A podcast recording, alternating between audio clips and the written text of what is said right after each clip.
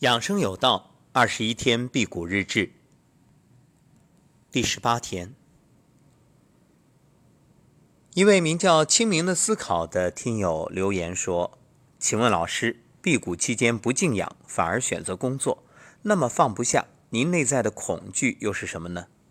不吃饭不会死，无需您证明。”谢谢这位听友的关心，提问既尖锐又深刻。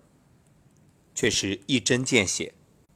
太多时候，我们的放不下、舍不得，就是一种恐惧，因为担心失去。如果你能突破这一层，那么你的无惧会让你达到另一种境界的提升，而且你会发现，其实啊，命里有时终须有，命里无时莫强求。没有什么能真正失去，只要它是属于你的。就好像辟谷，你说这十八天我没吃东西，我失去什么了呢？我失去的是垃圾，失去的是身体的毒素，失去的是脂肪，失去的是多余的体重，失去的是那些根本不属于我的过去的病和未来的病，所以我会越来越好。这就是放下。特别感恩这位听友这份忠言，让我真正的看见。至于说不吃饭不会死，无需证明这个事儿啊，确实不需要我证明，因为我这二十一天根本不算什么。那先人几十天、上百天，甚至几百天，这历史上大有人在，所以我其实不是在证明。那，而且我要说明一点是，我做这一档二十一天辟谷日志，不是做一个所谓的范例，或者说教大家怎么辟谷，没有，我只是如实的记录我在这个二十一天辟谷过程当中的感受体验，所以当然也会有不尽人意，甚至违背。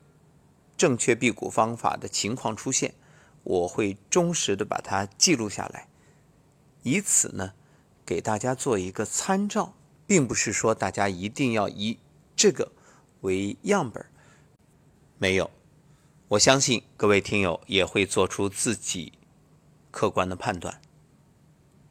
所以经历了昨天一些情绪上的拉扯，那今天我就是完全处于静养的状态，下午啊几乎都在睡。好舒服啊！而且特别开心的是，今天早晨排便正常，真正是在清理自己的肠道。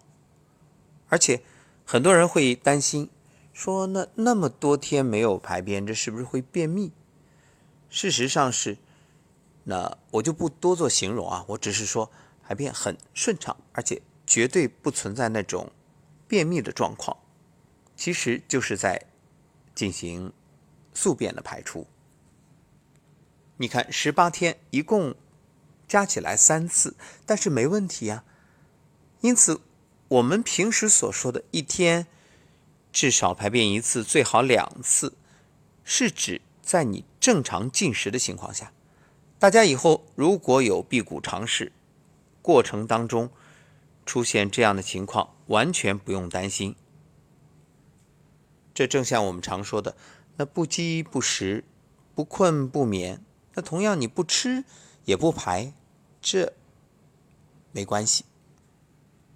要说到开心的事儿，在录这档节目之前，我特别开心的是在看河北卫视的一档节目，一档美食节目。